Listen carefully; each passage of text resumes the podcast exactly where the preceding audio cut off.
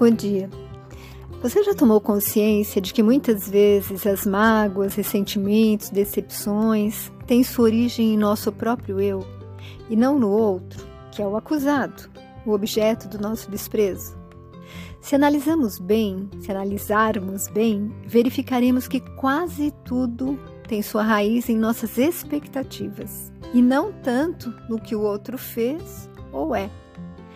Se formos ao Google, encontraremos que as expectativas são o que pensamos que vai acontecer, enquanto a realidade é o que realmente acontece. Não raro, as expectativas sobre alguém não passam de ilusão ou utopia. Bem assim. Em qualquer relacionamento, nós já de início fazemos um pré-julgamento, uma avaliação e inferimos todas as qualidades e defeitos que acreditamos tal pessoa possua. Apenas ao olhá-la, ouvi-la falar ou se comportar dessa ou daquela maneira.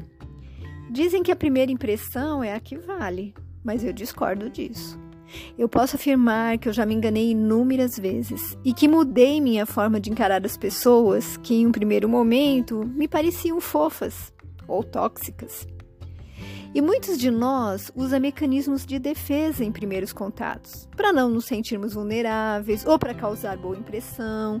E no dia a dia, essas barreiras ou se desfazem por se mostrarem desnecessárias ou por camuflarem características reais da nossa personalidade, né? Que acabam aflorando. Aí então nos mostramos como somos, causando no outro satisfação ou decepção. Bom, Lu, você acabou de se contradizer, né? Bom, ok.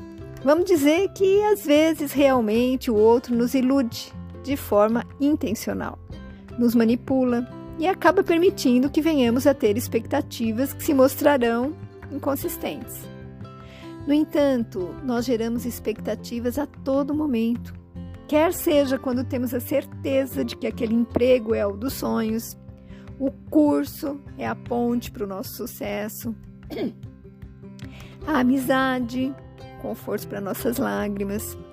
Ou quer quando pessoas amadas passam a ser o poço de virtudes. O cavaleiro montado num cavalo branco, né? Ou a dama perfumada, graciosa, sedutora e amorosa para sempre. Assim, nós tecemos um relacionamento onde o outro tem que agir e reagir conforme o script que traçamos e esperamos que ele responda perfeitamente às nossas expectativas e nunca nos decepcione. Mas como esperar a perfeição do outro se nós não somos perfeitos? Dedicação ilimitada? Compreensão irrestrita? Companheirismo sem falhas? Disposição inesgotável, amor sem limites e sem fim? Se nossas expectativas forem assim, tão distantes da realidade, o resultado será mágoa, ressentimento, decepção, como falei no início. E a seguir eu trago um texto do site da Federação Espírita do Paraná, baseado no capítulo 24 do livro Todos Precisam de Paz na Alma, pelo Espírito Benedita Maria, psicografia de José Raul Teixeira. Para nossa reflexão, né? E se chama Relacionamentos Destrutivos. Abre aspas. Será que todo relacionamento vale a pena? Essa pergunta não conseguia abandonar a casa mental daquela jovem. Há meses ela iniciara um namoro. Esse período, ao menos ao mesmo tempo que trouxe a aproximação, a intimidade, também propiciou surpresas. Ela percebia que o rapaz era por demais possessivo. Bastava que discordassem sobre alguma questão para que ele se tornasse, se tomasse de fúria e se descontrolasse emocionalmente. Não eram raros os momentos de agressividade, extrapolando aquilo que seria aceitável. Por sua vez, muitas vezes, ela se deixava levar de roldão pela instabilidade do momento fomentando ainda mais o desequilíbrio na relação. Percebia que aos poucos eles se permitiam atitudes, palavras, gestos que denotavam clara falta de respeito mútuo. Nesse estado de ânimo, ela se questionava se valeria a pena prosseguir com tal relacionamento.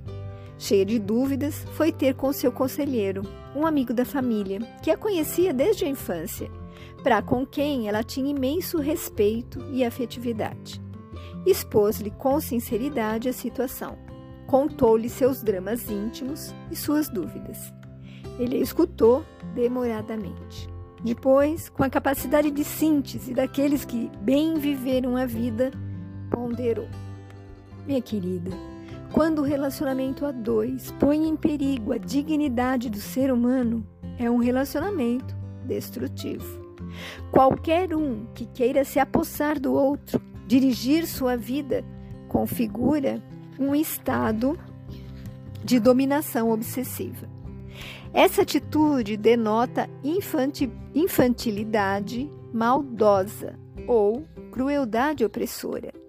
Relacionamentos em que um deseja dominar o outro ou, reciprocamente, assim age o casal, impedem o crescimento individual. Não raro nesses casos, gera-se uma dependência patológica. O casal não consegue se manter longe um do outro e, no entanto, quando juntos, estão sempre em clima de desarmonia, de agressão, de desrespeito. E isso, minha filha, podemos encontrar inclusive entre pais e filhos, amigos ou irmãos. Permitindo-se uma pausa para ensejar a jovem melhores reflexões, prosseguiu. Assim, minha querida, nesse tipo de relacionamento, há que se ponderar realmente se há crescimento, aprendizado, conquistas mútuas. É importante que uma pessoa adulta aprenda a desatar esses complicados nós, optando por alterar o nível do relacionamento, a fim de que ele se faça respeitável e responsável. Ou decida por se desligar dele, se considerar que a questão fuja a capacidade de suas resistências.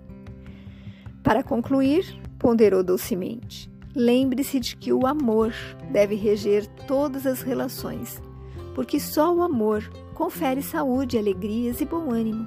Só o amor tem o combustível ideal para alimentar as vidas e oferece segurança ante os desafios dos relacionamentos. Conclui o autor do texto.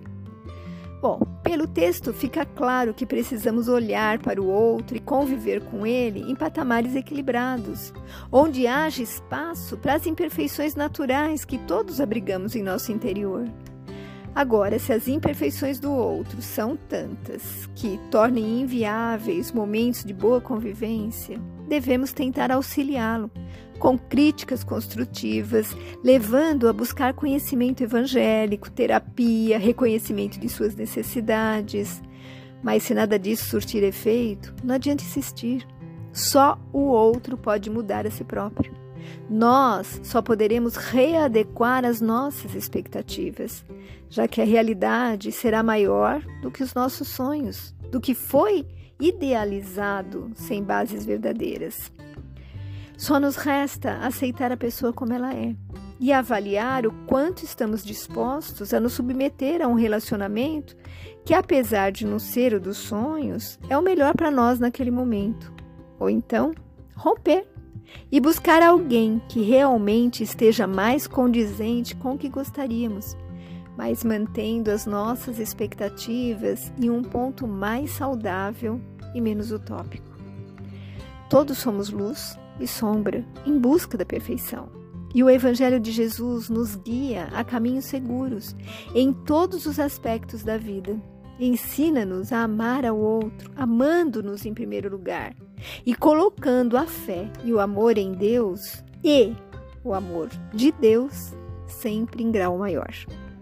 Os relacionamentos são as maiores oportunidades de crescimento, nos desafiando a uma introspecção bem como ao desenvolvimento da compreensão, altruísmo, respeito, aceitação das diferenças, exercício do perdão. Assim, vamos investir em relações saudáveis, pautadas por um mínimo desejável e aceitável de expectativas, mas com uma carga enorme de disposição para se fazer dar certo.